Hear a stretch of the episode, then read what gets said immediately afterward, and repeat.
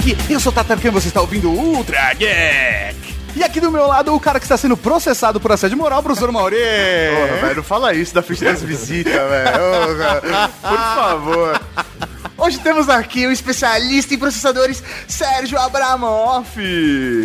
Tudo bom, pessoal? Meu nome é Sérgio, Sérgio Abramoff, eu sou diretor da MediaTek aqui para América Latina. MediaTek é o fabricante de chipsets para smartphones e celulares, além de outros produtos. Eu vim aqui hoje a convite da Alcatel OneTouch para conversar um pouquinho com vocês sobre um smartphone, como é que funciona, como é que ele é por dentro, o que é processador e blá blá blá. Ele é o cara que manja tudo, é o nosso especialista, ele que vai trazer toda a história do processador para a Cavalaria Geek. É sempre bacana ter o ponto de vista do outro lado, que a gente sabe o ponto de vista do consumidor. Sim. Mas e das marcas, dos executivos, de quem trabalha ali, cara, produzindo os nossos smartphones? Mas a gente não vai falar disso agora. A gente vai falar depois dos Recadinho. recadinhos.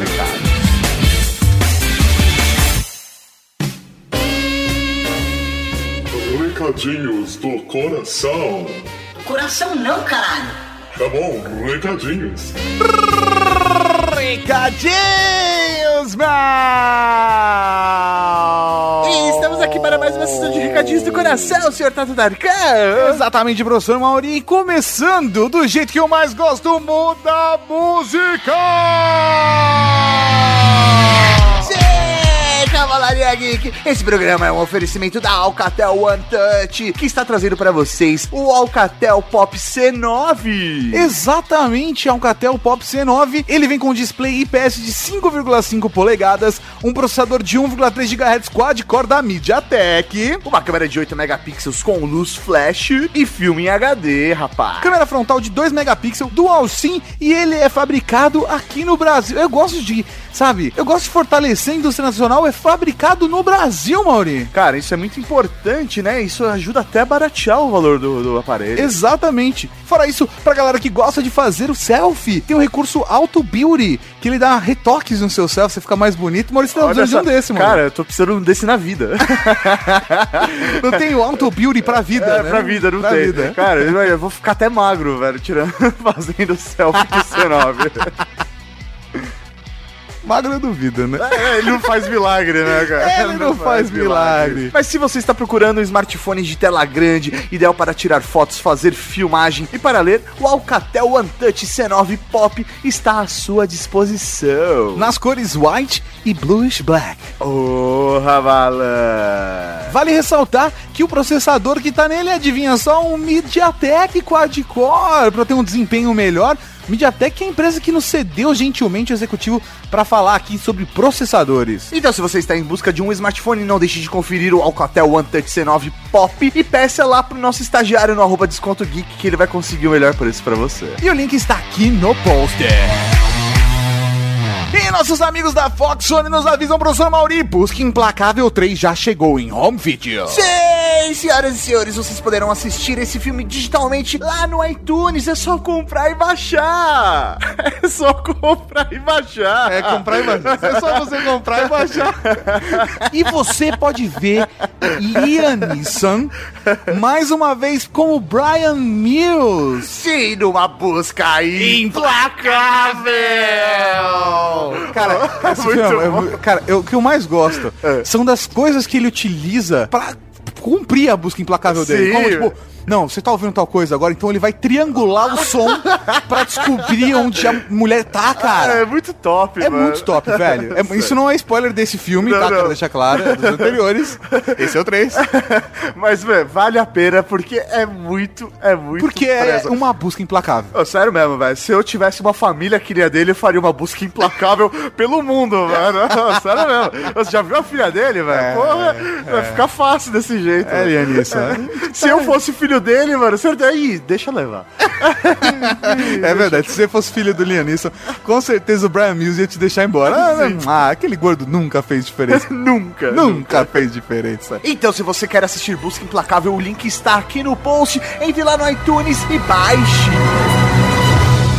Mais da hora disso é que você pode assistir no computador, Qualquer nas- lugar. velho, na lugar. tela da sua sala, do, do escritório, mata trabalho, assistindo qual- busca qualquer lugar, qualquer lugar. Qualquer lugar, velho. No banheiro, smartphone, enquanto você tá fingindo colocar que tá trabalhando. No tablet, velho. Porra, top demais. E para finalizar os recadinhos do coração, professor Mauri, não podemos deixar de citar Que o Grupo Transantes está no ar. Sim, se você tem lá o Viber, é só seguir o grupo aberto Transantes que você verá nada mais nada menos do que Tato Harkan, Professor Mauri, Ed Castro. Lobão o Onifodente, Nós temos também a Gil, a linda a da linda Gil. da Gil, a linda da Pietra Príncipe. Nós temos a, a Mulher Maravilha da Cavalaria Geek. Sem contar, professor Mauri, o embaixador da Oca, Tiago Iorio, Isso, Belo. e sua querida senhora Tata Poa. Todos estamos lá falando de sexo todos os dias. É só você seguir o grupo. Nesse exato instante que estamos gravando esse recadinhos, que é muito cedo, inclusive pro normal, já passamos de 1.700 seguidores. Sim, é só seguir lá o grupo aberto vibe.com barra transante. E as pessoas perguntam, Mauri, por quê? Eu vou ficar só acompanhando a conversa? Não, você pode participar. Por exemplo,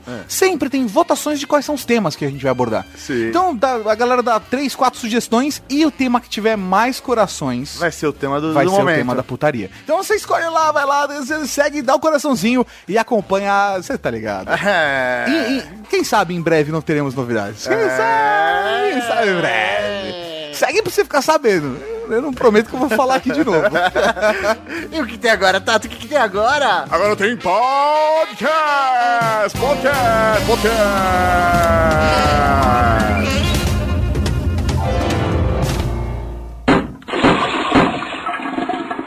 Por favor, precisava um documento. Estamos votados. É sempre a mesma história. Vocês vivem salvando besteira e quando precisa não tem espaço. Pô, quebra. Bom, é a última vez. Vou falar com o temporário. Aguarde. Por favor, precisava um documento. Ah, qual o nome dele? Vou.fubá.doc. Precisamos soltar um documento. Câmbio. Qual o nome do elemento? Bolo de fubá ponto doc. Câmbio. Alistamos documento. Repito, alistamos documento. Não será possível efetuar resgate. A unidade está cheia de arquivos. Solicito permissão para corromper arquivos. Permissão concedida. Entendido. Ei, cheguei. Valeu. Atenção processador. Fax Modem solicita conexão com a internet. Beleza! Estamos aqui hoje para falar de processadores. Sim, senhoras e senhores, eu queria até começar esse programa. Normalmente as pessoas falam, ah, o processador ele é o cérebro do seu equipamento, do seu gadget. Essa definição ela é real, sério? Ela é real, sim. Eu acho que realmente dentro de um celular ou de um produto qualquer que tenha um processador, é ele quem executa, é ele quem pensa, é ele quem decide, é ele quem controla. Nesse sentido, ele é o cérebro do produto. Entendi, então ele, gente poderia falar que o processador é a mulher dentro do equipamento, né? Porque é decide, que Muito bem controla. Que... Muito. Nossa, que sexista, Mauri. Ô, velho, na boa. Sério, cara. Na boa, já vi sua relação, sua mulher te controla, tá? Tudo bem com essa não? Cara, sério, ó, isso é muito sexista da sua parte. Eu quero deixar claro que eu vou queimar sutiã lá de fora da casa gay, cara. Não, mas, mas eu acho que é um paralelo bacana, porque fica fácil das pessoas entenderem. Porque o cérebro, por exemplo, existem processos que você é consciente dentro dele, existe coisa que o cérebro controla que você não tem consciência, são processos mecânicos. Então, quando você manda abrir um programa, um aplicativo, ele vai mostrar pra você o aplicativo só abrindo, vai fazer aquele pop, mas por trás tem todo um caminho, tem tudo, toda uma história que acontece no backstage que a gente não enxerga, né? Sem exagerar, milhões de coisas. Caralho, que medo. que, que medo, Mas cara. onde começou essa história toda? Porque o processador, não sei, pelo menos na minha visão de leigo, é uma história recente dentro da humanidade. É, nem tão recente, quer dizer, eu também não sou tão velho, mas os processadores começaram na década de 70. Você viu o primeiro processador, Sérgio? Não, eu, vi, eu vi, eu vi, eu vi no museu. Eu vi Ah, no não, museu. meu Aí vale. Não trabalhei com ele, não.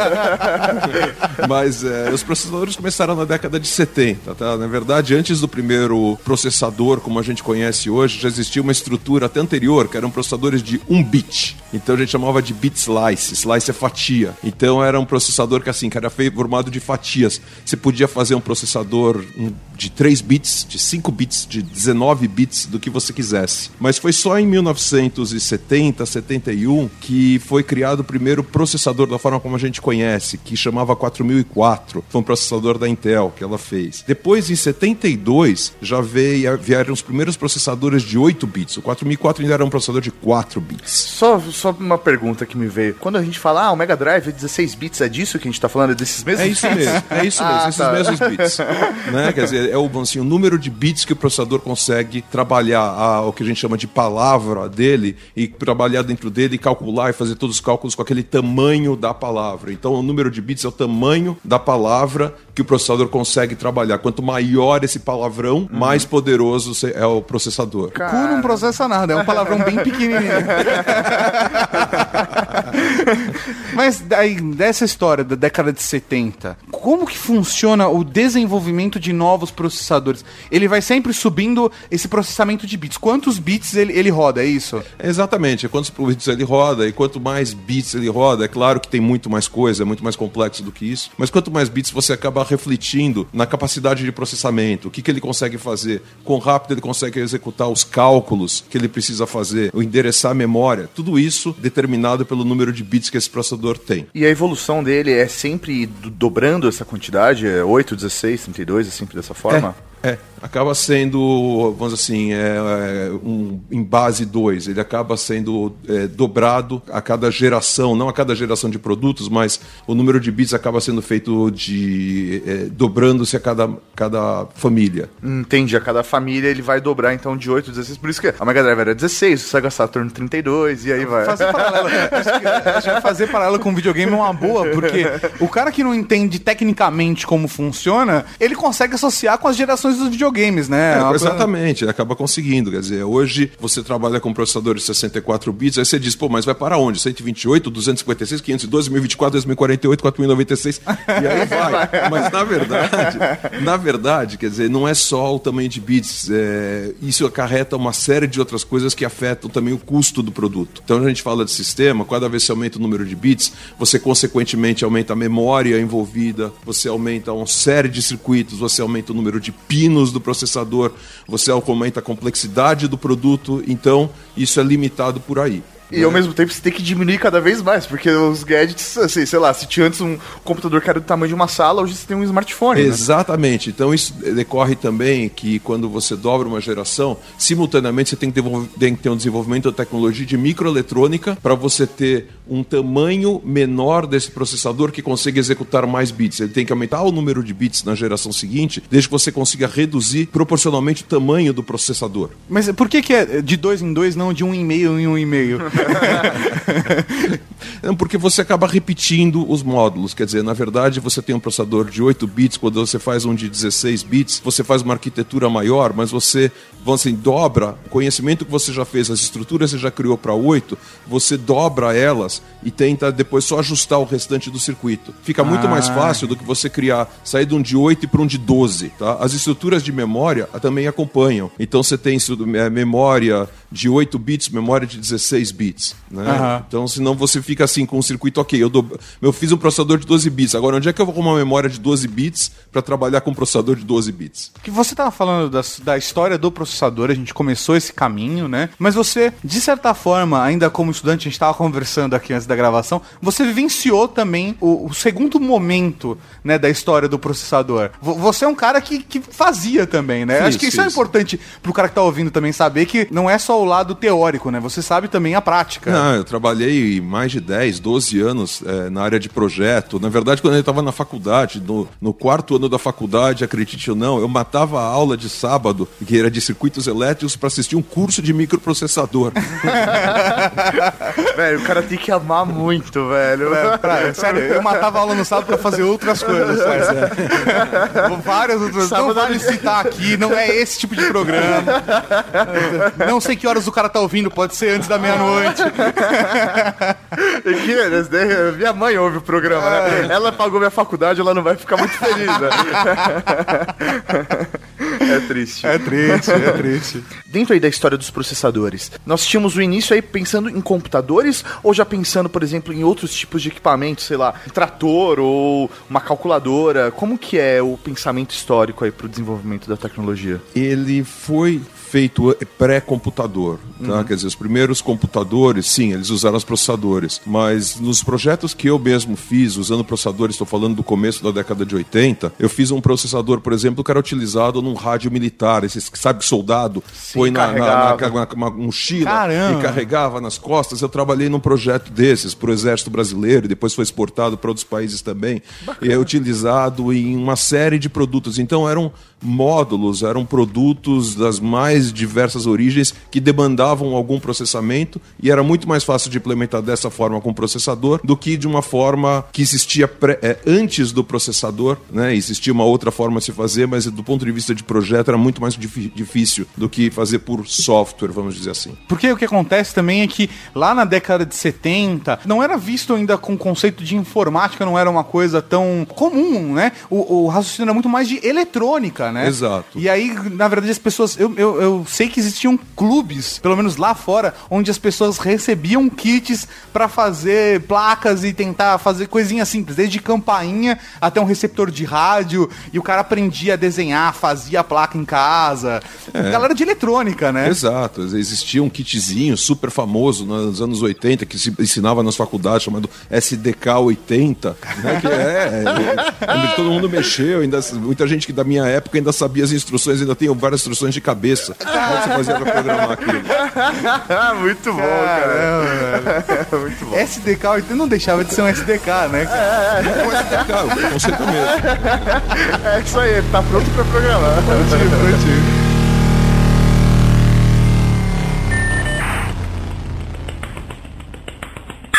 Rápido, Odin, precisamos baixar esse arquivo. Hoje, meu filho. Vamos baixar, vamos baixar.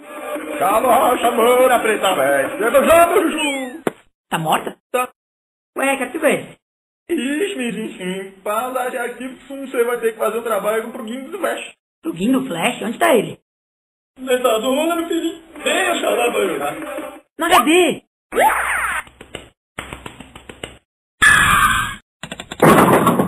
Tô ferrado, o Moren tem razão, nunca vou achar o plugin nessa zona. Que zona é essa? Eu que o diga. O processador é sempre folgado. Você está desorganizando todos os meus arquivos. O que, que você quer aqui? Tô procurando plugin no Flash. Não tem plugin nenhum aqui. As memórias pegam emprestado e nunca devolvem. Será que é com ela? Beleza, o Sérgio explicou pra gente aí que nós tínhamos o primeiro processador na década de 70. Esse processador ele teve a sua evolução, Aham. mas é, não é possível você colocar esse processador dentro do nosso smartphone. É, mas o seu smartphone seria bem maior. Sim, ou sei lá, até comparar o processador do meu smartphone com de repente o, o processador da década de 70 pode ser uma puta mancada, né? Sim, sim, porque o seu processador do seu smartphone provavelmente seria capaz não só, Sr. Mauri, não, não só de processar o lançamento da primeira espaçonave à Lua, como também processar a espaçonave.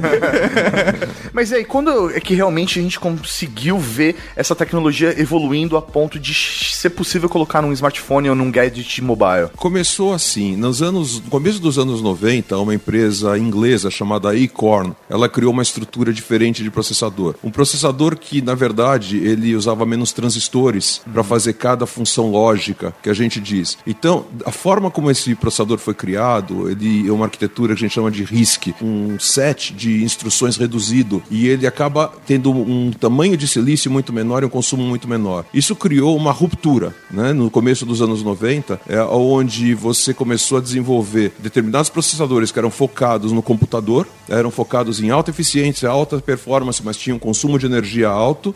E por outro lado, essa nova arquitetura gerou uma empresa nova chamada ARM, e essa empresa ARM, ela começou a criar estruturas focadas em tamanhos de eh, processadores com set de instruções reduzidos e simultaneamente baixo consumo de energia. O fato deles terem baixo consumo de energia e ao mesmo tempo eles terem o, o set reduzido também representa silício menor e menor custo. Então isso criou uma derivação de produtos que se tornaram viáveis para você começar a criar produtos de mobilidade, seja smartphones ou qualquer outros produtos que demandavam operação em bateria. Entendi. Então o maior limitador aí não necessariamente é o processador, mas ainda é a bateria né? Que é um problema que a gente tem até hoje. né? É, quer dizer, você dificilmente ia conseguir seguir uma arquitetura convencional que se usa hoje num, num PC e colocar isso para dentro de um produto alimentado a bateria, porque o consumo seria inviável. Então, essa arquitetura diferenciada, né, a ARM está hoje dentro da maioria dos smartphones, tablets e uma grande, é, uma grande linha de produtos de-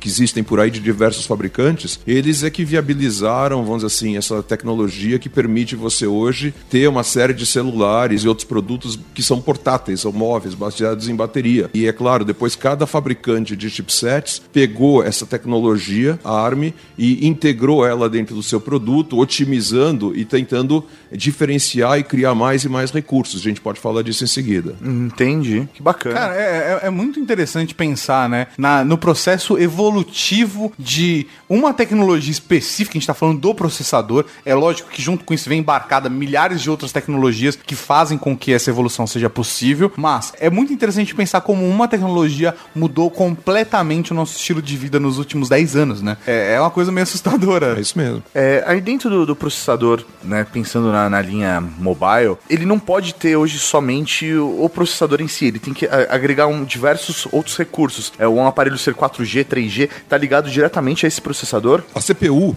é o que a gente chama hoje de processador, na verdade é, é a unidade principal. Mas além da CPU, que é é a unidade de processamento central que está dentro do processador, existem vários outros processos, outros processadores incorporados dentro do que a gente chama hoje de um core, de um processador. Por exemplo, você tem o processador de imagens, Aham. né? Normalmente é uma unidade independente, separada, é aquele que captura os sinais da câmera e faz um- uma análise daqueles sinais da câmera e converte, torna ela, vamos dizer assim, é, comida para o processador principal, poder trabalhar Aham. com ela e depois otimizar essa imagem. A gente tem é, a GPU, que é a unidade gráfica de processamento, que é muito importante, quer dizer, principalmente quem tem o seu celular, seu smartphone e gosta de fazer joguinho, a renderização de imagem é, para a tela do celular, ela é uma ação que ela é muito dependente da GPU, compartilhada um pouco também pela CPU, né? E também existe, é claro, a gente está falando de um telefone, existe o que a gente chama de modem com a rede celular. Aham. Então Que é existe, muito importante. é muito importante. Isso, afinal de contas, você tem que comunicar dados, você tem que de vez em quando falar ainda.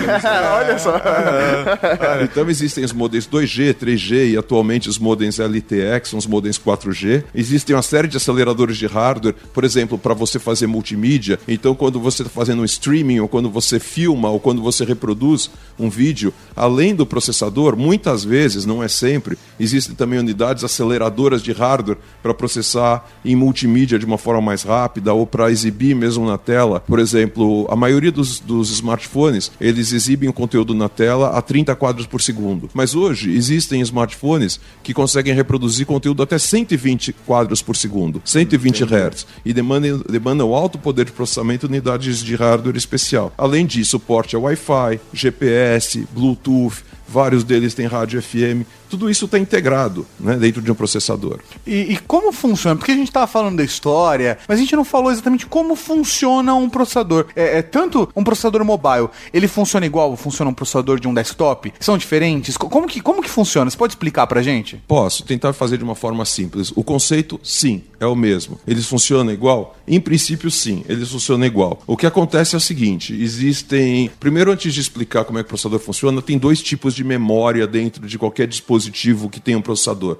Aham. Existe uma memória que chama memória RAM e outra que chama memória ROM. A me- Qualquer, acho que o geek já tá acostumado com essa beleza. linguagem de saber o que é. RAM e o que é ROM. Perfeito. Agora, o que é importante é o que, que a RAM faz dentro do smartphone o que, que a ROM faz dentro do smartphone. A função da RAM é armazenar programas e dados que vão ser utilizados imediatamente pelo processador. Aham. Eles são muito rápidos. É o que o pessoal né? chama de memória. É, exatamente. Mem- é que- é- Os dois são é que memória. Os dois são memória, mas é que a memória ROM, ela não é comumente chamado de memória, não é? É, é uma memória de armazenamento, É, assim. mas o pessoal costuma, por exemplo, mais associar espaço interno. É, exatamente. Você vai usar outros nomes, mas a memória, como a gente pensa no computador, seria uma divisão com o HD e a memória. É, exatamente, isso. exatamente. O ROM Mas tudo é seria memória como se fosse é o nome, HD. né? É. É, é, agora, a memória RAM é realmente é onde, vamos dizer assim, o programa e os dados são transferidos imediatamente quando vão ser usados pelo processador, tá? Então, o processador, ele pega essa memória, essa, essa, esses dados, essa memória e, e a memória memória de programa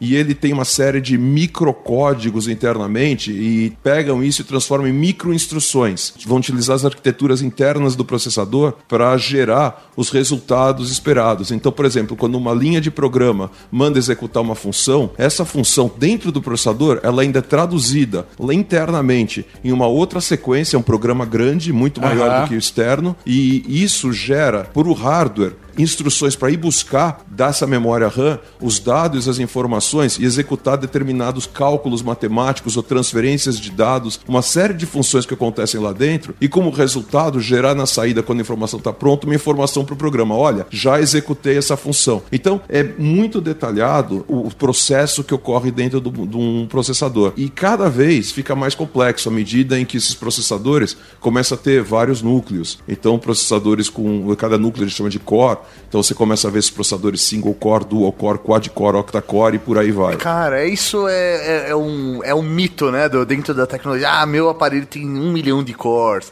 Ah, o meu tem só dois. E fica naquela aquela medição, né? Ah, não, qual Não, mas, tem mas mais? aí o cara, é faz, melhor? o cara faz um benchmark ele compara um dual core com um quad core e o dual core tem um rendimento melhor do que o de quad. E aí fica aquela discussão, não, mas e agora? Como funciona? Qual, qual é a Qual importância? é a importância do- dos quad-core? Ou do core, ou dos qualquer core.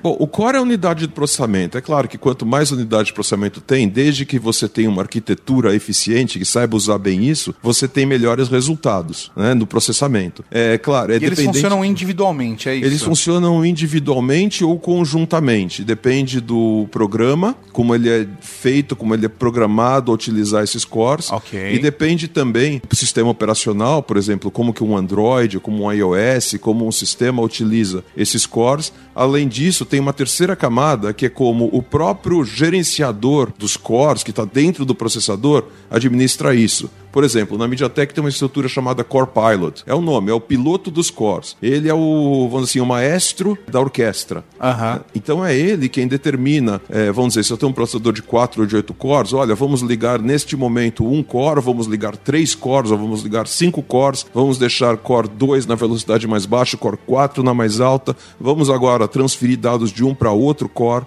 Isso tudo é feito por um maestro, que é esse gerenciador, que no caso da MediaTek chama Core Pilot, e que influencia muito na eficiência do processador. E na bateria também? No consumo de bateria, sim, também é uma consequência, porque você pode executar um programa de diversas formas. Por exemplo, você tiver um processador multicore, você pode executar o mesmo programa usando dois cores. 3, 4, 5. Se você usar mais cores, eventualmente você tem uma execução mais rápida. Se você conseguir distribuir bem as tarefas, você tem o mínimo tempo de uso de mais cores. Consequentemente, cada core ligado desses vai consumir energia por menos tempo. Às vezes, você executar com mais cores te dá uma performance maior, o tempo de execução menor e também o consumo menor do que executado com menos cores.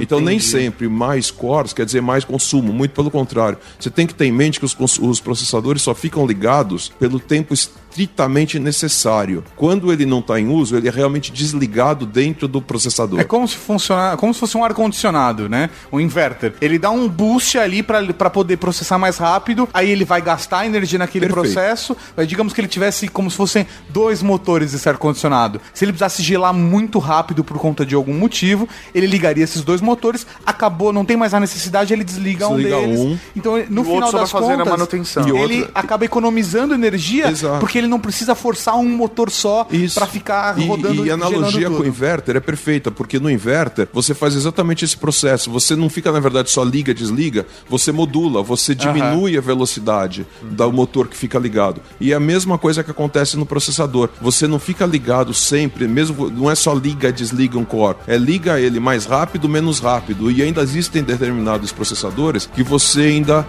você altera ainda a tensão de alimentação dentro do próprio chip. Você ainda faz ele trabalhar com tensão mais baixa para reduzir o consumo de energia. Rápido, Modem, precisamos enviar esse arquivo. Ixi, enfim, hoje o dia tá movimentado. Acabei de baixar esse executável.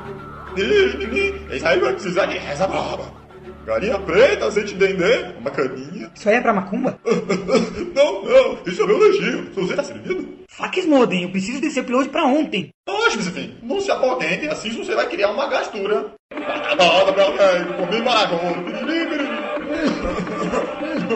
Esse MSN é muito chato, não consigo trabalhar com ele. Beleza, ele explicou o que é o core e a importância desse core, né? E até mesmo os fabricantes dos smartphones fazem questão de colocar isso, né, na sua publicidade. Dual core, É. quad core, agora octa-core. e, mas o que significa os hertz, né? Os gigahertz? Ah, tem 2.4 gigahertz. Isso é importante, Tem um monte de é? gente que fica falando número e cuspindo o número e não sabe o que significa o porque- gigahertz. né? Justamente, até na década, no começo dos anos 2000 tinha a mania, ah, meu smartphone é um MP22, né? É, porque ele não tem faz dois o menor sentido, sabe? Porque 22, porque são 22 funções. Calculadora, sabe? Ele porque tem o, o- o MP3, o MP4, a gente entende. Aí tinha o MP5, que era a calculadora, o MP6, que é o rádio FM, de MP não tinha nada.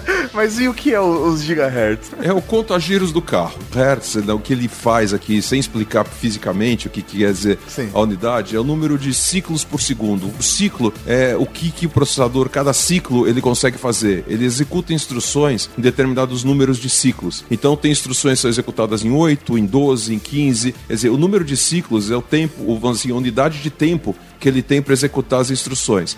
Então, quer dizer, quando você tem um número alto de ciclos, um número alto de hertz, megahertz, gigahertz, quer dizer que você tem um número muito grande de ciclos dentro daquela unidade de tempo, um número por segundo, né, que você consegue fazer 2.4 bilhões de ciclos num segundo que você exe- consegue ah, executar. Tá. Então, sei é lá, a mesma mas- lógica, é a mesma lógica do mega, do giga, Exatamente. quando você tá falando de, de um HD, por É, exemplo. 1.3 gigahertz é 1.3 bilhões de ciclos que ele tem. Quer dizer, ele tem No um segundo. segundo.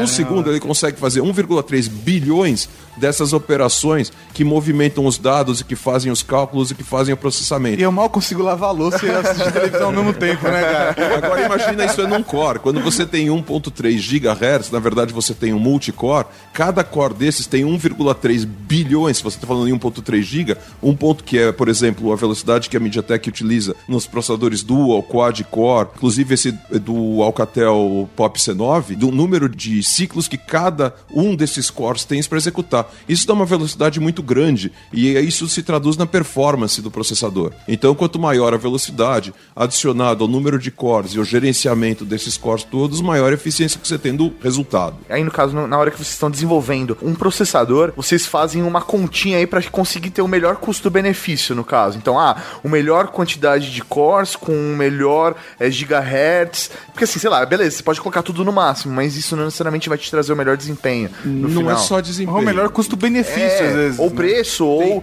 ligado, sei lá, a uma tela. é uma conjunção de uma série de coisas. Então, isso, por exemplo, por que, que a gente faz o de, vamos dizer, 1.3, ou em alguns casos 2, alguns casos acima de 2, 2,5 GHz, mas não faz 10 GHz? Por que, que a gente não faz 20 GHz? Porque existe Pra um não queimar lado. as pernas das pessoas.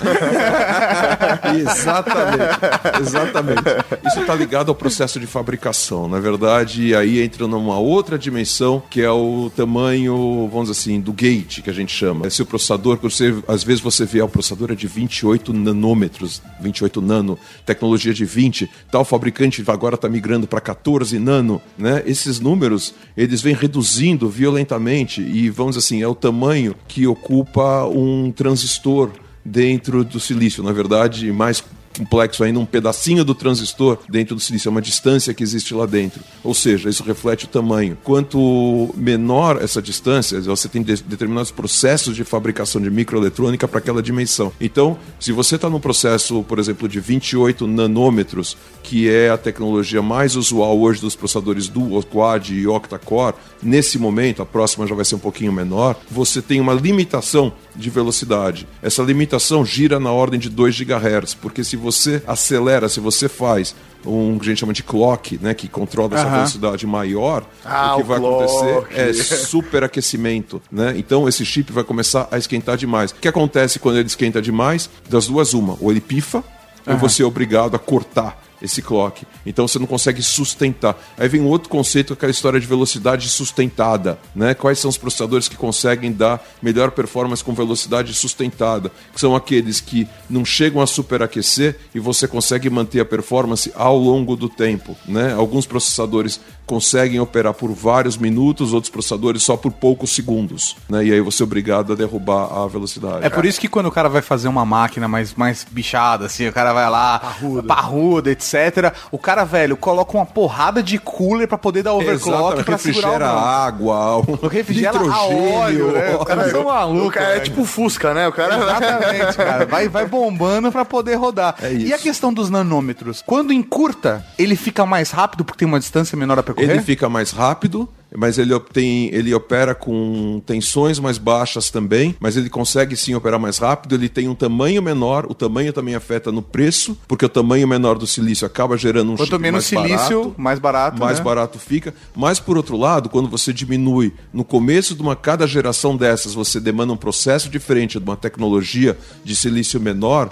No começo você tem que amortizar os investimentos. Então, quer dizer, você tem um ganho na frente, mas inicialmente você tem um custo um pouco alto para amortizar aquele processo de fabricação do investimento de bilhões de dólares que são feitos pelos fabricantes de. É porque o cara tem que pesquisar primeiro como fazer essa redução, o cara tem que gastar o dinheiro pra investir nessas E pesquisas. são bilhões de pesquisas e depois a fábrica, os equipamentos. Tem que se adaptar a tudo, né? tudo, e são bilhões de dólares, e que tem que ser amortizadas num tempo de vida muito curto. Depois de dois, três anos, aquele processo já tá velho, e você precisa de outro. E aí você tem que investir bilhões de dólares de novo. Caramba! Tenso, velho. Tenso. e você preocupado com suas contas, né? Ai, ai. Aí, por exemplo, no, no desenvolvimento de um novo processador, no caso da MediaTek, vocês pensam no sistema operacional? Vocês pensam no hardware que aquilo vai ser encaixado? Como que é isso daí, esse processo? Totalmente. Quer dizer, na verdade, os projetistas, eles trabalham com sistema. A MediaTek, ela enxerga, ela tem que enxergar o celular como um todo. Como é que é a interface com o display? Como é que é a interface com a câmera? Como é que a interface com a memória? Como é que o sistema operacional, a MediaTek trabalha principalmente com Android, como é que a gente tira o máximo resultado do Android para traduzir isso no máximo desempenho do produto? Então, cada estrutura interna é definida a partir de um conjunto de variáveis que são o produto final. Você começa enxergando como é que esse produto final vai ser, quais são as partes, como é que esse sistema operacional Android opera e como é que você tira o máximo resultado dentro do silício para garantir a maior performance. Por exemplo, a MediaTek hoje, ela está em um em cada três celulares no mundo. 33,3%. 33%. Então, só de smartphones, a MediaTek ela fez no ano passado alguma coisa próxima de 500 milhões de chipsets. São 500 milhões de smartphones produzidos num ano. Isso dá uma participação violenta. E, e você imagina, a população do Brasil é de 200 milhões de habitantes, mais ou menos, né? É mais ou menos mais de dois, dois e meio. É, né? Hoje, inclusive hoje saiu uma pesquisa de que 3 quartos da população já tem especificamente smartphone, né? Então, meu. No, é- caso, no caso do Brasil aqui, Maurício, você sabe que essa casa a gente dá uma detonada. não, assim, não, tudo Cada bem. um de nós tem seis. Fica difícil de competir, né, público brasileiro? Pensando que cada um tem dois e meio, a gente tá roubando de várias pessoas. Mas não é só para o Brasil, esse número é mundial. Agora, por exemplo, no, no Alcatel One Touch C9, ele tem um processador quad-core de 1.3. Quando você visualiza, por exemplo, esse smartphone usando uma tela nessa resolução, ou, por exemplo, uma tela desse tamanho, esse processador, como ele pode ajudar no processamento desse smartphone especificamente? Esse smartphone, o Pop C9, ele tem uma tela grande. É um smartphone de 5,5 com tela de resolução HD de alta definição de 5,5 polegadas. É o que você quer de um smartphone desses, quem procura um smartphone com uma tela grande como essa, normalmente você quer principalmente executar mídia. Você está interessado em, em assistir vídeo, ou gravar, ou ver fotos, ou mesmo quando você vai navegar, ver bastante conteúdo na sua tela. né? O que você precisa, então, é um processador rápido que consiga gerar eh, essas imagens de alta definição sem que você fique com, vamos dizer assim, soluço na tua imagem, entendeu? Você está vendo Tá. o filme e ele fica com aquele movimento trêmulo, né? Você quer ver eh, espontaneidade, fluidez. Então, para isso que a gente utiliza quatro cores para conseguir processar gravação, reprodução com até 30 quadros por segundo, que dá uma imagem totalmente nítida, clara Fluida. e fluida. Na tela do seu celular. né? Além dos outros processos todos, quer dizer, o fato dele ser quad-core, execução de jogos, ele tem uma GPU interessante, uma GPU boa e te permite, junto com operando com a CPU, numa coisa chamada é, multiprocessamento heterogêneo, compartilhar instruções que vão para a CPU com a GPU com outras unidades de processamento interno e com isso você ter o máximo desempenho, o máximo rendimento. Então você tem assim, fluidez também nos jogos, não só quando você executa vídeos e multimídia. E, e como funciona o processo quando, por exemplo, a Alcatel One Touch chegou pra você? Porque assim, a gente tá dando o exemplo da Alcatel One Touch porque a gente tá falando, inclusive no recadinhos, a gente falou do Pop C9, etc. Mas quando chega a demanda pra você, você, a gente vai fabricar esse aparelho, eles já chegam com a instrução de quantos gigahertz, de quantos cores, ou vocês falam pra atender essa demanda que vocês querem pra esse produto? O ideal é O isso. ideal é, vocês falam ou eles pedem ou é uma conversa de duas vias? Como funciona? É uma conversa, é colaborativo. Quer dizer, a gente tem que entender qual é a necessidade do cliente, no caso a Alcatel, o que que a Alcatel pretendia com esse telefone, e aí a gente dá uma sugestão. Olha, por que, que você não utiliza esse processador? Agora, interessante é o seguinte, quer dizer, é muito mais do que dar uma sugestão e só dar um chip. O que a MediaTek entrega normalmente é um ponto de partida que facilita muito ao fabricante chegar no produto final muito rápido, porque o ciclo do- no mundo do smartphone é muito rápido. Hoje você tem que começar um projeto e entregar o produto em poucos meses, em três, quatro, cinco meses. Então, para que um fabricante como a Alcatel ou qualquer outro dos nossos clientes consiga entregar isso de uma forma rápida, nós é que temos que preparar dentro de casa um ponto de partida muito eficiente. Então, nós temos projetos de referência que eles já são praticamente um produto que tem todo o software integrado, tem todo o hardware, tem uma série entrega de modelos já. A gente entrega modelos já muito avançados que até poderiam ser produzidos, seriam quase produtos finais. Então, quer dizer, a estrutura toda, se o produto, vamos dizer, se a parte de celular vai funcionar na rede do Brasil, da Itália, da Austrália ou do Japão, isso tudo tem que estar contemplado e tem que ser uma preocupação da MediaTek. Se eh, tal câmera vai funcionar bem ou não, isso também tem que- a MediaTek tem que fazer a interface entre a câmera e o processador e todos os demais componentes também. Então, o que a Alcatel tem que ou qualquer fabricante tem que se preocupar mesmo é em criar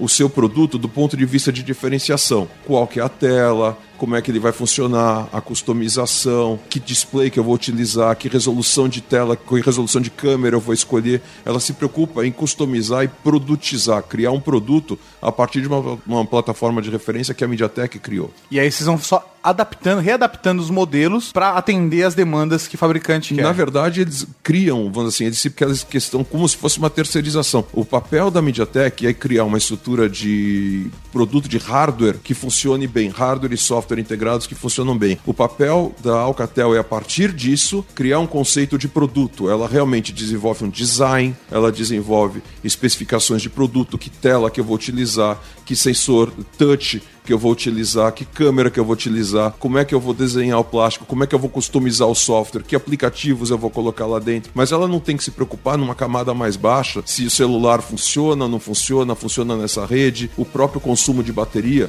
Ela vai tentar, ela tem ajustes finos que ela pode dar, mas o ponto de partida é criado pelo desenvolvedor do chipset. Animal. Você tem que estar tranquilo, ele só tá mexendo no Word. Nada de casar, nada de filminho, nem o coro. Oi, oi, oi. Word, fala aí. Olha, não sei se você sabe, mas o Eduardo tá querendo imprimir. Já conversei com o Word e ele disse que o problema é na impressora. Como assim na impressora? Como assim, como assim? O cara compra uma impressora, uma base de cartucho, é isso que dá. Tá, tá, eu vou ver o que eu posso fazer.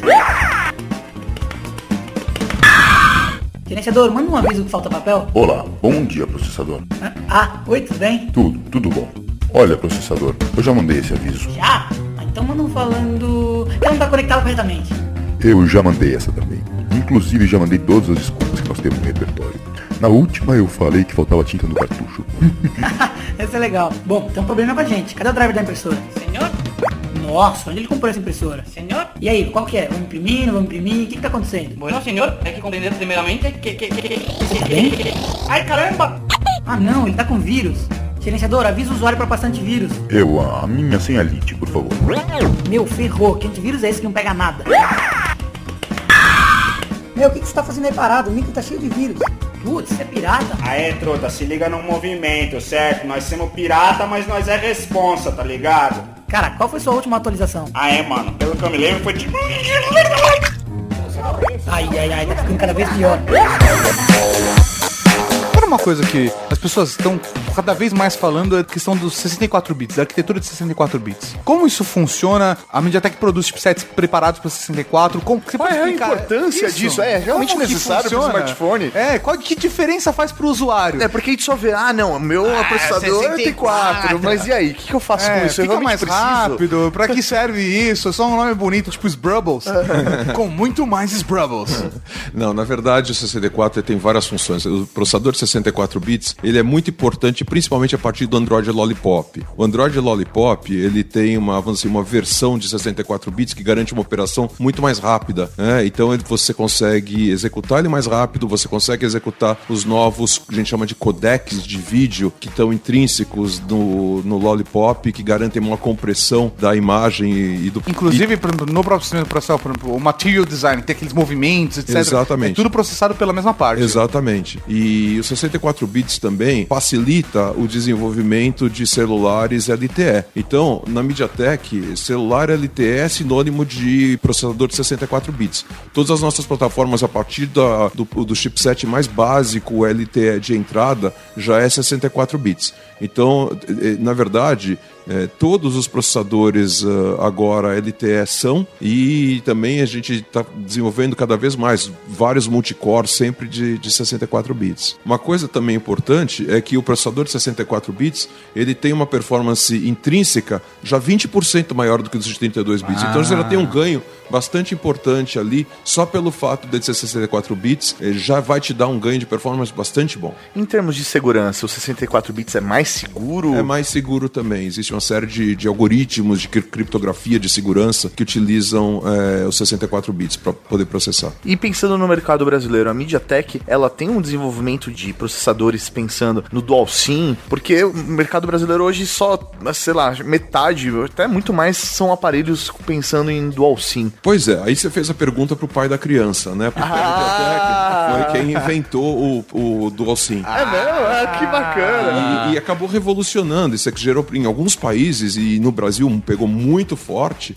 Isso gerou uma revolução no mercado. Isso mudou o conceito. Hoje, como você disse, a maioria dos celulares no Brasil são dual SIM. Até as operadoras, que eram muito resistentes no começo, Sim. todas elas hoje têm celulares dual SIM. né? Então é uma coisa que se tornou bastante importante, principalmente no caso do Brasil, também em alguns outros casos de outros países, e em função da tarifa eh, fora da rede. Quer dizer, quando você tem um celular de uma operadora e faz a chamada para outra, a diferença de tarifa que você paga é tão grande que vale a pena você ter um segundo SIM para poder fazer. E aí começaram a aparecer, proliferar. Então a MediaTek, que depois do Dual SIM, ela criou o Triple SIM e o Quad SIM. Então tem Entendi. celulares até. E no smartphone hoje existem fabricantes que têm de três SIM cards. Ah, que bacana. Mas aí como funciona, por exemplo, a questão de redes dentro quando a opção é Dual SIM ou Trisim, como que é? Existem duas formas de fazer. A forma mais usual, que torna mais barato o produto, é o que a gente chama de é, dual standby.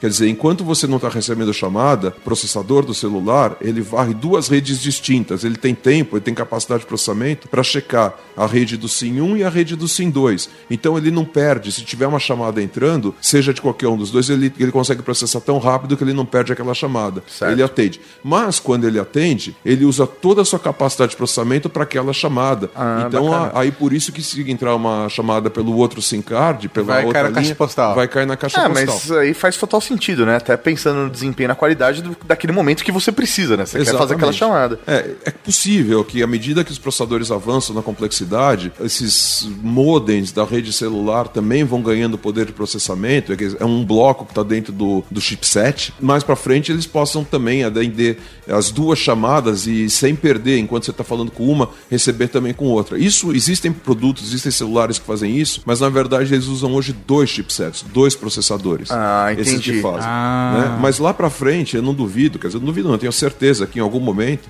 você vai conseguir sim atender duas chamadas e no mesmo chipset, e ainda se for LTE. Mi, mi- mistar, é, né, misturar as duas, né? Peraí que eu vou adicionar Não, outra vou- pessoa que me sim, ligou no outro fazer a conferência. Fa- fazer conferência pelo próprio smartphone. Pode, pode, claro. E é, o Dual SIM, o Trisim, Quad SIM aí, ele gasta mais bateria, Sérgio?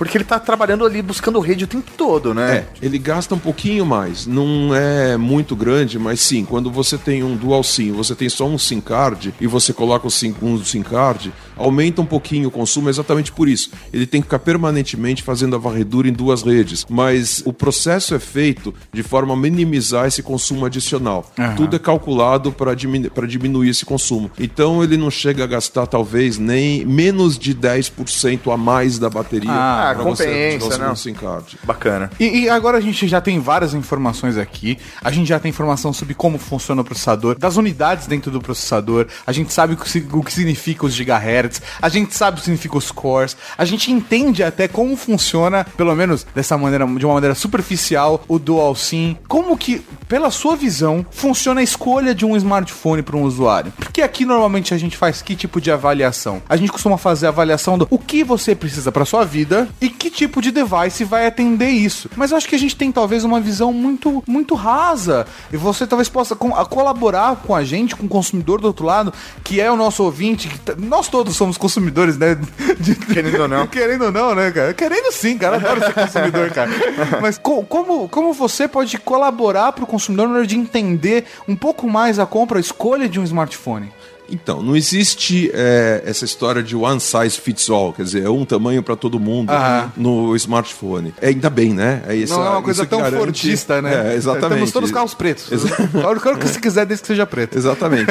Então, isso tem vários critérios que a pessoa tem que escolher. Tem gente que dá mais valor ao status social. Aham. Então, ah, não, eu vou querer aquele lá, tal, que tem uma frutinha e não sei o que e tal, porque eu quero aparecer bem no filme. Não, na verdade, a gente acredita o seguinte: a grande maioria do mercado é, hoje está no que a gente concentra como a gente chama de super mid, que é celulares que têm uma alta performance, entregam mais valor pelo mesmo preço. Então eles focam, vamos dizer assim, principalmente na classe média, que é onde mais cresce esse segmento celular, e eles subdividem diversas categorias em função de performance, em função de tamanho de tela, quer dizer, na verdade você tem que ver o que é mais importante para você, exatamente como você estava descrevendo. Qual é a sua necessidade? O que, que você vai utilizar mais e como que você vai utilizar? Porque eu vejo que as pessoas têm uma visão errada, que low-end é, é aparelho de pobre, mid-end é aparelho de classe média e high-end é aparelho de classe alta. Mas a grande verdade é que isso, na verdade, é uma questão de quanto de processamento você precisa. Porque quanto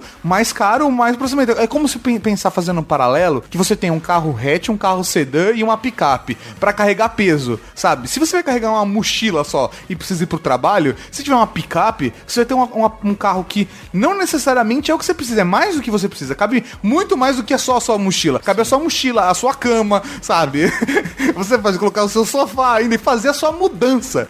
As pessoas às vezes acabam pegando smartphones com uma linha diferente do que necessariamente. Sei lá, às vezes o cara só quer usar um WhatsApp, carregar e-mail, redes sociais. Não, tem gente que usa só para falar no telefone mesmo. Sim, que é impressionante, né? Cara, Porque é serve uma- até pra E isso. usa um telefone de 4 mil reais. É, não faz sentido. não, eu, eu fico meio chocado com essa realidade. É, pensando no Android, é, você consegue indicar pra gente um mínimo de cores que um Android é, é bacana rodando um nele? chassi básico É. aí pra rodar um Android legal. Você fala assim, putz, não, se for a partir quad-core, não, dual, dual core já segura bem. Como que é, é, pensando na fabricação de... do Dá pra fazer isso, né? Olha, é a que Sem, que- sem querer É prejudicar mais, ninguém. é mais complexo que isso, quer dizer, simplificar por dual, quad, ou, é, na verdade é uma super simplificação, porque você tem processadores quad que performam pior do que processadores dual. Existe uma série de Ah. coisas relacionadas com arquitetura aí no meio. Então não interessa só ser dual quad, você tem que ver meio pedigree também do- de como é que esse negócio é feito, quer dizer, quem é que está por trás daquele dual, daquele quad, e é uma questão de sistema. Por exemplo, não adianta ter um processador super poderoso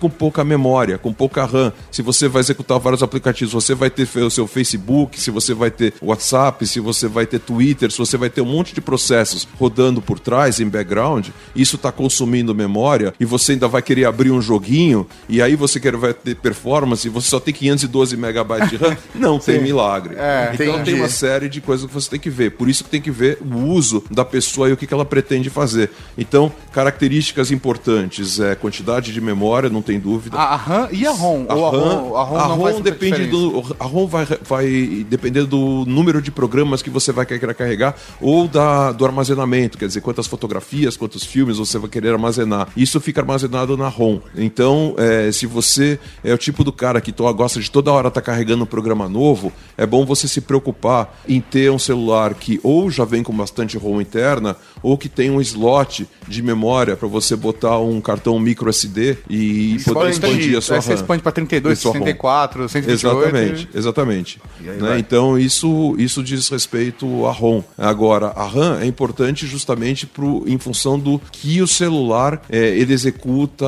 em background. Quer dizer, não esquece que ele já está rodando um Android. Aham. Né? O sistema operacional, ele consome, já né? consome bastante. No caso dos processadores MediaTek, ainda tem uma espécie de zip, vamos dizer assim. A gente consegue e, eh, compactar o Android de forma que ele gaste menos RAM. Você comparar Ah. com outros celulares, isso é uma coisa bacana. Sobra mais RAM livre para você rodar outros processos. Aí no caso, o Android, eu sempre ouvi dizer, né, lendo matérias, que o Android ele consome bastante RAM. Consome. E normalmente os aparelhos com, que rodam Android, eles colocam mais RAM justamente para conseguir dar conta disso. É, real? Sim, existe uma realidade. Por exemplo, você fazer o Lollipop, normalmente o requisito mínimo é 1 GB de memória RAM para você executar o Lollipop. A maioria dos celulares que ah, não fazem upgrade é porque são de 512. Você nem Ah. consegue carregar o Lollipop. Tá? Mas é, meu, as versões anteriores do Android rodam bem com 512. O problema é que elas podem rodar bem, mas que mais além do Android vai estar rodando ao mesmo É, tempo ali? é, é uma preocupação que a Entendi. gente tem que ter, né? né? Então isso é uma questão importante, mas dependendo é, agora você tem que ver muito bem qual é o meu interesse. Meu interesse é alta performance porque eu vou executar muito joguinho. Puxa, então se preocupa num processador rápido, mais cores, que tenha uma GPU mais poderosa e que tenha de repente uma tela HD. Uma tela com maior resolução, ou eu quero um celular com, na verdade, não estou tão preocupado com resolução, mas é, eu quero assistir vídeos, né? Então, é, qual que é a resolução da tela, quanto de memória eu tenho? E se eu vou ficar muito tempo trabalhando com o celular fora, quanto tempo vai durar minha bateria, qual que é a capacidade da bateria que eu tenho que ter, né? E como eu disse, quer dizer, na verdade, é, nem todos os processadores nasceram iguais, assim como nem todo Android é igual, você tem que ver um pouco o pedigree, você tem que ver qual que é o processador, quem é o fabricante e, e quão bem que isso performa no sistema global, quer dizer, como é que é a performance do teu produto. Aí hoje a gente tá voltando, então, naquele momento que a gente tinha no final da década de 90, começo dos anos 2000, que o usuário montava o computador, e aí o cara era muito mais preocupado com as partes internas do que é hoje, né? Então hoje você se preocupa com o fabricante, com quem tá montando o aparelho, quem tá fa- fabricando a GPU, e quantos miliamperes tem a bateria. É, Você tem que GPU. fazer uma, uma análise de cada pecinha da tela, acabamento, se tem tela Gorilla Glass, não tem, tudo isso vai fazer diferença no Nem para todo mundo, mas para quem assiste a Rede Geek, sim. É isso aí. Primeiro programa que ele grava com a gente. Já fez jabá pra e ele, tá- e ele encerrou o programa com chave de ouro.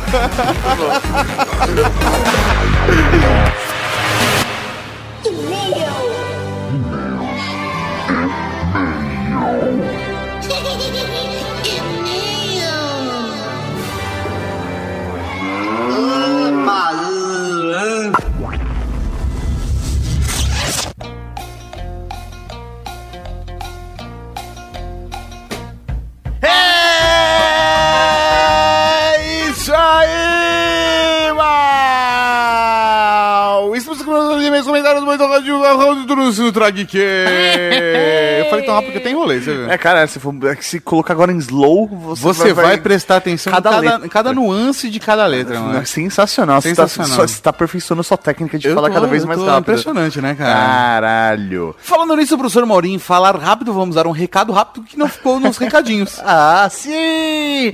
Agora no final de semana, no sábado, no dia 9, em Campinas, para o lançamento em Campinas Ah. Livro de Léo Lopes, podcast dois pontos, guia básico. Exatamente, professor Mauri, estaremos lá e faremos uma mesa, um debate sobre podcasts, juntamente com o nosso querido irmão Léo Lopes. E onde vai ocorrer isso? Vai ser na Livraria Cultura, no Shopping Iguatemi, às 4 horas da tarde. Sim, então quero toda a cavalaria geek do interior de São Paulo comparecendo nesse evento. Vamos prestigiar essa técnica podcastal Léo Lopes. Toda a galera da região de Campinas, Sorocaba Tupã, Itu. Cosmópolis. Falando, inventando cidade. Não, Cosmópolis é do lado de Campinas, Mauri. inventando, beleza, vamos lá. Eu quero ver. É. Se alguém de Cosmópolis for, vai lá e por favor, fala comigo. Por favor. Dia 9 de maio, não deixe, estaremos lá às 4 horas da tarde pra esse bate-papo maroto. E meu aniversário vai ser agora dia 7. Então, dia 9 vocês podem me levar presente, eu aceito. Combinado. Combinado, obrigado. O Mauri vai me entregar o presente lá, né? Tô com medo do que será. Quer descobrir qual é o presente? Encontra a gente lá dia 9 de maio, às 4 horas da tarde. É. E se você quer mandar e-mail pro Trageek, como faz pra mandar, Tato? É muito fácil, é muito simples. Você manda pra ultrageek.redgeek.com.br Ou ou você deixa lá um comentário no post do podcast. você também pode mandar um e-mail através do contato aqui no site. Exatamente, só clicar em contato ou mande um e-mail dentro do site aqui do Ultra Geek que você tá vendo, pra contato ou e seleciona comentar o último Ultra Geek e manda pra gente se você quer um batismo, se quer ser nomeado, batizado aqui no Ultra Geek. Ah, só você selecionar batismo. É, ser batizado no batismo, nomeação na Cavalaria Geek, alguma coisa dessa, eu não me lembro como tá. Por quê? Porque faz tempo que isso foi desenvolvido, né? E qual é a vantagem de você mandar e-mail pra gente, Tato? É que a gente fica, recebe o feedback, a gente aumenta o conteúdo do programa pra quem ouve Ultra Geek. E vez outra você ganha um prêmio! rapaz! E todo mundo que tiver e-mail ou comentário, momento coisa linda de Deus, Ra- momento Raul não. Não. Momento Não, Raul não, não. não. Ou batismo vai receber um prêmio especial essa semana, Mauri. O que, que é? Essa semana, nossos queridos amigos do PokerStars.net se empolgaram.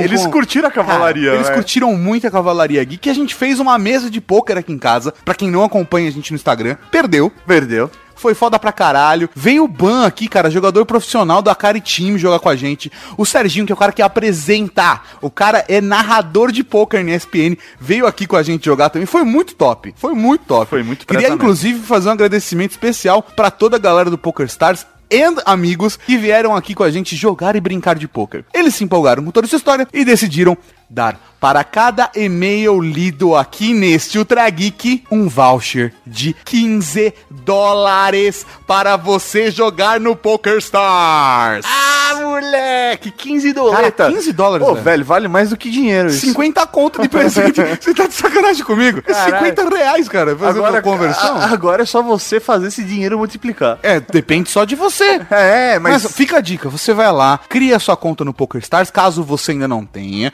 Se você já fez todo o processo, entrou no Nascido pro Poker, jogou, viu seu QI, começou a jogar, tem aulas no IntelliPoker, tem tudo bonitinho, começa nas mesas de grátis. Vai ali mesa de grátis, fichinha de grátis, vai aquecendo, vai pegando as manhas, tá jogando bem, tá ganhando os torneiozinho, começa a jogar torneio de fração de centavo. É, 25 centavos, 10 centavos. Aí, velho, você vai subindo um dia, virou a Kari. não, não é assim, não é assim, tô de zoeira. Mas vamos lá então, professor Mauri. A primeira pessoa que vai ganhar 15 dólares no PokerStars É ele, o encurtador da Cavalaria Geek, Nicolas Valentin. Ele manda aqui, 154 de QI no poker, mole.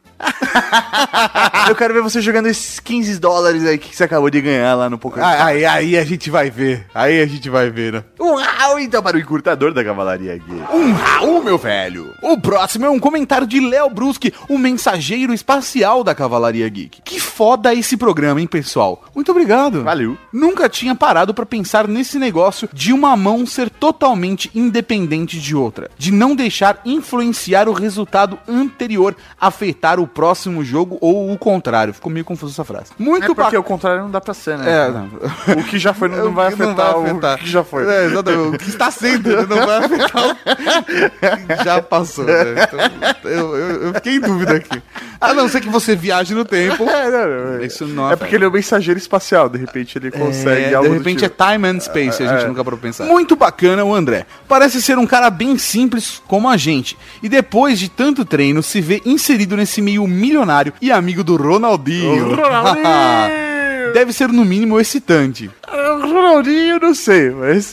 O meio do poker é cara. Minha experiência mais recente com poker. No campeonato da empresa de 61 pessoas, fiquei em sétimo e fui pra mesa final do torneio. Caraca. Caralho. Nunca tinha participado de um campeonato, mas meu erro foi deixar-me influenciar pelas mãos ruins e não analisar os oponentes. De qualquer maneira, a experiência é cativante e dá um friozinho legal na barriga quando vai se aproximando do final. Cara, é muito presa mesmo. Dá uma adrenalina É foda, foda, foda. Thiago Iório ganhou a mesa aqui. É. Ganhou do profissional e tudo. Thiago Iório, o embaixador da Cavalaria Geek, arregaçou na mesa de Sim, poker. velho, ganhou No 300 dólares, Ele velho. ganhou 300 dólares de presente. No final ele tava tremendo igual vara verde, cara. Então, um Raul aí pro mensageiro especial da Cavalaria Geek. um Raul. Agora, Tato, é aquele momento gostoso, aquele momento lindo, aquele momento que arrepia, aquele Uh. momento que deixa todo mundo tudo babada. Sabia que eu te amo? Mas eu te amo muito mais. Ah, não. Eu te amo mais. Eu te amo mais. Eu te amo mais. Momento, coisa linda de Deus. Agora com fundo de chuva, né? Ah, não meu sei se tá Deus. captando no microfone a Deixa- chuva. Ah, pro- provavelmente está. Chove, chuva. Olha com esse grave, não parece Simoninha. Chove sem parar. Deixa mais analisar. Chove, chuva. Chove sem parar. Vamos lá, o e-mail é de Alex Martins. Olá, Alex.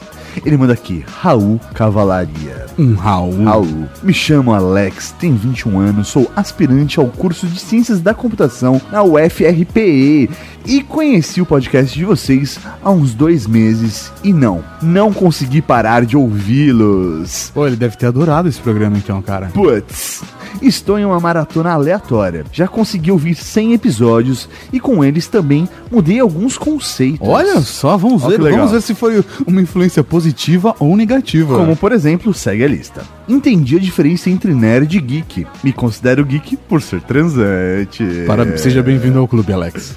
Aprendi a respeitar as diferenças e estar aberto a discutir e aprender sobre qualquer tipo de assunto. Caralho, que orgulho. Agora deu até um arrepio e bateu forte aqui, cara. Aprendi a não julgar os gostos diferentes dos outros. Caralho, velho, eu tô me sentindo. Sim, Essa muito senhora. E aprendi que apesar dos pesares, ainda dá para gostar da vida. Caralho, mano, ô, que top, mano. Ô, sério mesmo. Encheu o olho de lágrima. Muito cara. obrigado, cara. Obrigado por ter compartilhado esse e-mail com a gente. Ele termina aqui. Vocês são demais. Eu gosto muito do trabalho de vocês. E para que esse e-mail não se torne longo demais, eu quero lhes dizer uma última coisa. Vocês são foda. Raul, Raul, Raul. Sexo é vida, nerds pratiquem. É que eles vão se tornar geeks, né? Nerds evoluam, né? Cara, um Raul muito forte aí pro Alex Martins. Muito obrigado por compartilhar esse e-mail e continuar aí ouvindo o nosso trabalho. Um Raul, meu irmão. Desliga você primeiro. Ah, desliga você, mano. Ah, desliga você. Não, desliga você, vai.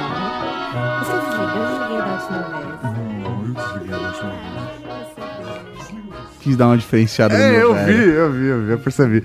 Caralho, você mandou bem dessa vez. Ficou legal, meu irmão. né? Sim, meu irmão. Ah, isso aí, meu irmão. Os Valeu, carioca meu você irmão. manda, É, é, você isso manda meu irmão. Ele é carioca? Não. Não, é isso aí. Próximo, professor Maurinho, é e-mail de Felipe Serafim, 33 anos, funcionário público de Olinda, que também ganhou 15 dólares do PokerStars. Ah, rapaz. Juntamente com o Alex, juntamente com o Léo Bruschi, todo mundo ganhou 15 dólares. Raul Marechais, olha eu aqui de novo, sou Felipe Serafim, 33 anos, funcionário público de Olinda, Pernambuco. Raul. Raul. Esse não é meu primeiro e acredito não será o último e-mail que mando para os senhores, mas espero que possam ler todos os e-mails, pelo menos por enquanto nós conseguimos ler todos, né, Mauri? Sim. No ar não é garantido, mas ler nós lemos todos. Sim. Assim como comentários. Poker, velho, poker, sério, por culpa do Luciano Pires, de vocês, hoje assino e escuto mais de 15 podcasts e estou sofrendo para dar conta de manter todos em dia. Assim que saiu o Ultra Geek 192 Poker, joguei pras cabeça e tratei de escutar. Mais foda ainda foi quando descobri que o convidado era o André Akari, muito top. Da hora. Velho, eu, tô- eu tô- fiquei, fiquei muito feliz, cara. Pra quem não tem noção, o Akari é tão monstro pro poker no Brasil quanto o Ronaldo foi pro futebol. Monstro, ídolo e exemplo. Parabéns pelo excelente programa, pelo convidado, gente boa demais, um dos melhores representantes do nosso poker. E parabéns pelo interesse do PokerStars em divulgar o esporte da mente por mais esse meio de comunicação. Eu agradeço demais. Eu cara. agradeço demais o PokerStars, cara. O PokerStars a gente já tá andando de mãozinha dada, já tá dando beijinho na boca, quero ver quando ele vai pedir namoro. Jogo poker por diversão tem três anos com alguns amigos. Três deles levaram mais a sério, começaram a participar de torneios regionais e já estão tendo resultados positivos. Pretendo acompanhá-los nessa evolução. Legal, show. Porra, cara, eu espero encontrar vocês então no BSOP Millions, cara. Pô, porque eu certeza. quero jogar no BSOP Millions esse ano. Certeza. PlayStation. Faço pipoca duas vezes por semana no fogão. O segredo pra não queimar é usar uma pipoqueira. Ah, porra, mas eu É, comprei uma pipoqueira porra. só pra fazer pipoca. E faz no micro-ondas, né? É. Não pretendo, pelo menos agora, tentar fazer pipoca no micro-ondas, mas todas as outras receitas estão anotadas e as colocarei em prática. Show. PlayStation 2, pousadinha numa rua de paralelepípedo em frente ao bar, perto de uma ladeira, na parte histórica de Olinda, é o que mais tem, meu velho. mas, quando os senhores estiverem por aqui, podemos tomar umas. Com certeza. Quem sabe não encontro a recepcionista Amandia. Ah. Fiquem tranquilos, ela não é minha esposa. Amandinha, é, ô, É. Amandinha é Se vai se coisa linda. encontrar a Amandinha, fala que a gente mandou um É, beijo sim, pra ela. certeza. Ela Aqueles- fica nessa pousada. né? É, exatamente. Aquele, fala que aqueles gordos ficaram jogando Master System na sala mandaram um beijo pra ela. PlayStation 3. Não comprei meu Z3 ainda. Troquei por passagens e volta para Nova York. Ah, gente fina, é outra É. coisa. PlayStation 4. O e-mail ficou longo pra caralho. Foi mal, na próxima tento escrever menos. No mais, abraços em vocês, seus lindos. Um Raul, meu velho. Muito obrigado por mais esse e-mail. Que, que coisa mais fofa. É, um Raul e toma aí 15 dólares do Toma aí PokerStars. 15 dólares. e o próximo e-mail? É isso que dá mandar e-mail pra gente mandar comentário. Ganha dinheiro, mano. dinheiro no PokerStars. É muito foda, cara. O próximo e-mail é dela, da Carol Martins, a Chibi de 29 anos. Mas esse não é um e-mail qualquer. Esse e-mail é especial porque ele é um batismo.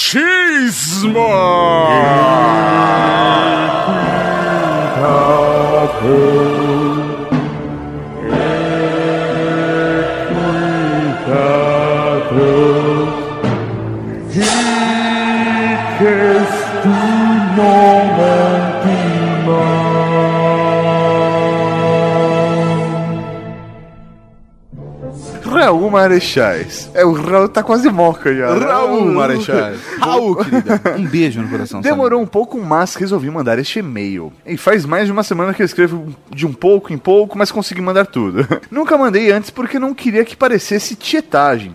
Mas tá aqui o foda-se resolvi ingressar oficialmente à Cavalaria Geek. Ah, que lindo. Então vou me apresentar. Sou Carol Martins, mais conhecida como Chibi. Tenho 29 anos, sou publicitária e estou terminando o MBA de Trends and Innovation. Trabalho com marketing digital e business em uma loja de Business aplicativos. developer. Ah, tá, desculpa. Business Developer em uma loja de aplicativos. Acho que ao contrário da maioria, conheci primeiro vocês pessoalmente na FanMixCon em 2009, se eu não me engano. Caralho, é verdade. A gente fez um palco com o Jovem Nerd na FamixCon, é verdade. E depois conheci o Yar Geeks. Desde que me lembro, gente, já estou ligado à tecnologia, jogando no 286 do meu pai, no Atari do meu tio e assim por diante. Sempre fui fanática por videogame, computadores e gadgets tecnológicos. Tanto que preferia jogar videogames, jogos no PC com meu irmão e seus amigos, do que de bonecas com as meninas. Meu irmão até me treinava no Street Fighter para eu dar uma surra nos amigos dele. Que bonito. Isso que é irmão. Como eu nunca fui a garota mais bonita da turma, sempre tive que conquistar a atenção dos meninos de outra forma, pela inteligência e companheirismo. Ah, ela é mó Chibi, linda. Para com isso, moleque. Ô, você é mó gata, meu. Porra. Comecei a jogar RPG com 8 anos de idade, iniciando nesta arte com Dungeons and Dragons de tabuleiro, caralho, muito antigo. Depois comprando AD&D no tabuleiro e indo para os jogos de livro, Vampiro a Máscara, Mago e etc.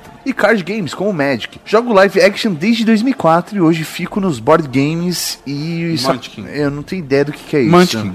Eu não tenho ideia do que que é isso. Tentei uma veia artística, dancei balé, jazz, dança do ventre, fiz canto lírico, chegando a cantar em um coral com o Toquinho e a família Lima. Caralho! mas foi o Taekwondo que me encontrei. Fui até a faixa vermelha, ponta preta. Que Caralho. foda. Porra, você e o Tato devem ter se encontrado também, então, em algum Não, porque ela fez campeonato. taekwondo, eu fiz taiando. Ah, desculpa. Só que a vida adulta chamou e tive que parar. Tentei criar um blog da faculdade que não deu certo, mas que serviu para trabalhar como criadora de conteúdo para games na vida profissional. Sou cosplayer há 13 anos e, e tenho cinco versões diferentes da Jean Grey. Trabalhei 12 anos com eventos de anime e cultura jovem pop, organizando concursos de cosplays nacionais e internacionais, o que me levou a estudar um ano e meio de japonês. Muito preza, muito preza. Hoje dei uma pausa em tudo isso e estou me dedicando somente aos seriados, às artes do RPG, da dança do ventre e do pompoarismo. Porque ela é da Cavalaria Geek. Fui noquista ao extremo, achava o máximo entrar no Orkut com meu N78 enquanto todo mundo ficava mandando SMS. Mas depois do Windows Phone tive que abandonar essa paixão. Me rendi ao iPhone e ao Android, usando o iPhone para pessoal e o Android para trabalho. Estou satisfeita, porque acredito que cada um funciona melhor para cada propósito meu. Não só pelo trabalho, mas curto muito ficar antenada nas novidades tecnológicas do mercado. Mas hoje não troco uma boa mesa de bar e de sexo por uma noite de RPG. Não vou me estender mais, porém me ajoelho e peço humildemente para fazer parte dessa tão querida cavalaria. Um grande beijo, Chibi. Que lindo, Maurício. Ela manda aqui um OB. Que ela falou que. Eu sou pobre e não tenho Playstation. E como sou menina, então é OB. Caralho, velho, não precisava ser tão assim, cara. OB2. Também estou me candidatando para uma festinha com a Ursa. Beleza. De, de boba você não tem nada, né? Vamos, vamos ver, vamos ver. OB3. Quando precisarem de ajuda com inglês, podem lembrar de mim também. Ó. OB4. Ainda estou esperando meu convite para ir à Casa Gui tomar uma cerveja, viu, meninos? Então está convidado agora. Sim, está convidado. Próximo, próximo evento que a gente fizer aqui, a gente vai chamar ela, fechou? combinado. Eu eu espero me lembrar. Se eu não lembrar, você me cobra, Chibi. Se eu não me lembrar, quem esqueceu foi o Mauri. então vamos lá. A Chibi, velho, manja dos paranoia do japonês. Manda de um monte de coisa, de pompoarismo a taekwondo. Véi, véi. E na boa, ela manda muito bem no cosplay. Ela manja nas artes marciais e na arte do amor. que personagem da ficção, professor Mauri, que encanta os outros com as artes dos amores e as artes marciais? Que manja de tudo e que tem mil faces, Mauri. Caralho. Ah. Então, Carol Chibi, ajoelhe-se. A partir de hoje, tu serás conhecida como a mística da Cavalaria Geek!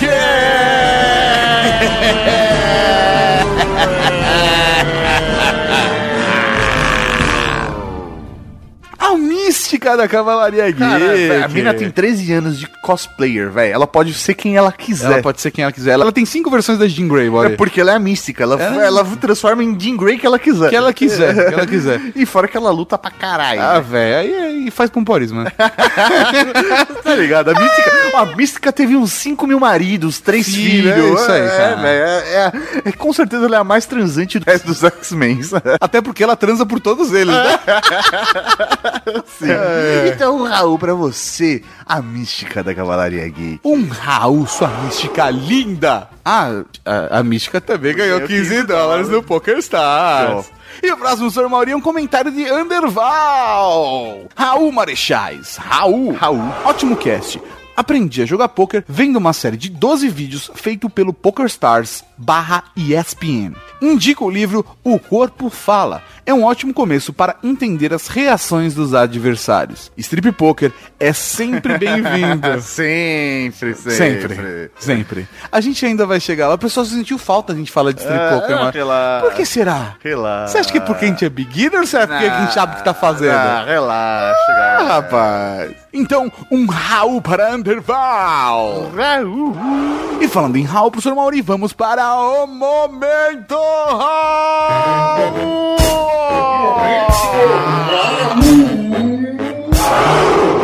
Tem o Raul Cortez, Raul Seixas, Raul Gazola, Raul Gil, Raul Júlia, Agora tem Raul pra caralho aqui.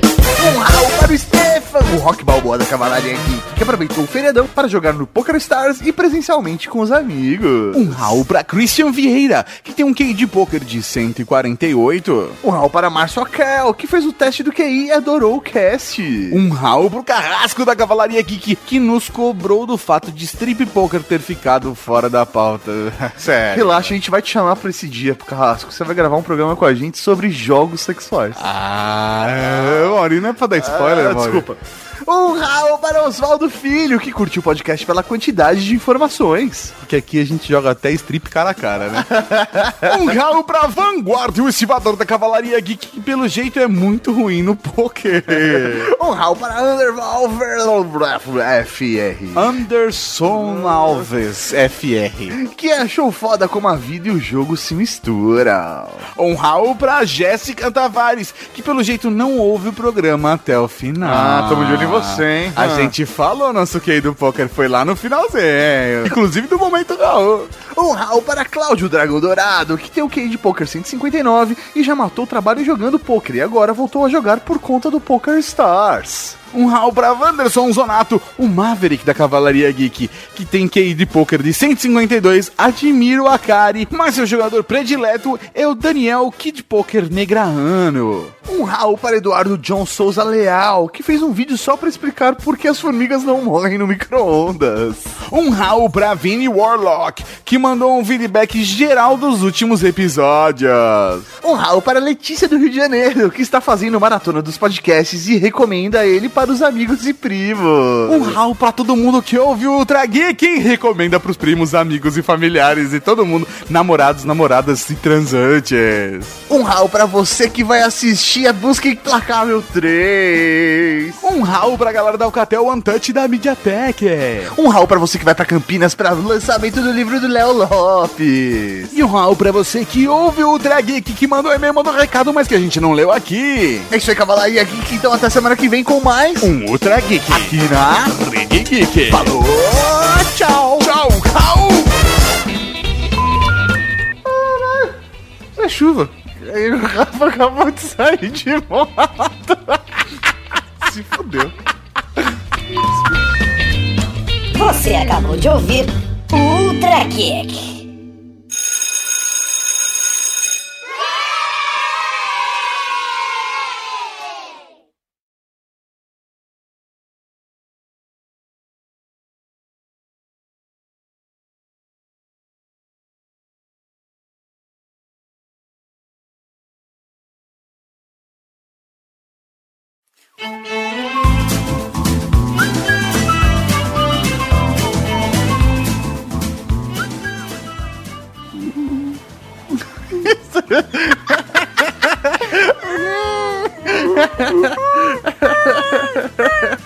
O cachorro chorando, né? Vamos lá, ela manda aqui. Desde que me lembro, gente, estou ligado à tecnologia jog... Isso ficou estranho. Desde que me lembro, gente, estou ligado. Parecia o Bane. estou ligado à tecnologia. É o Bane meu. Estou ligado à tecnologia.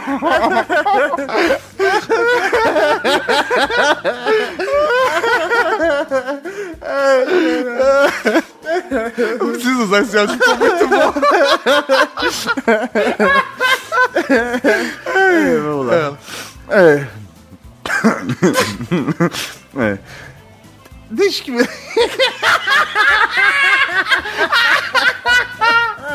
me... Ai, ai, ai.